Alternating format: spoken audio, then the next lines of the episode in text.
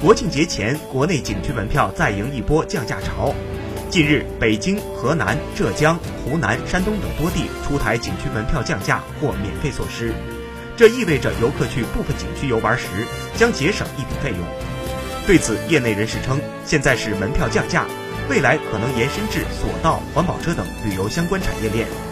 景区应该加快转变思维，拓展其他营收渠道，在门票下降的同时提升服务质量。这样才能吸引更多的游客。十月一日，北京十八家收费公园将免费开放，可以预期国庆节前还会有更多景区宣布降价。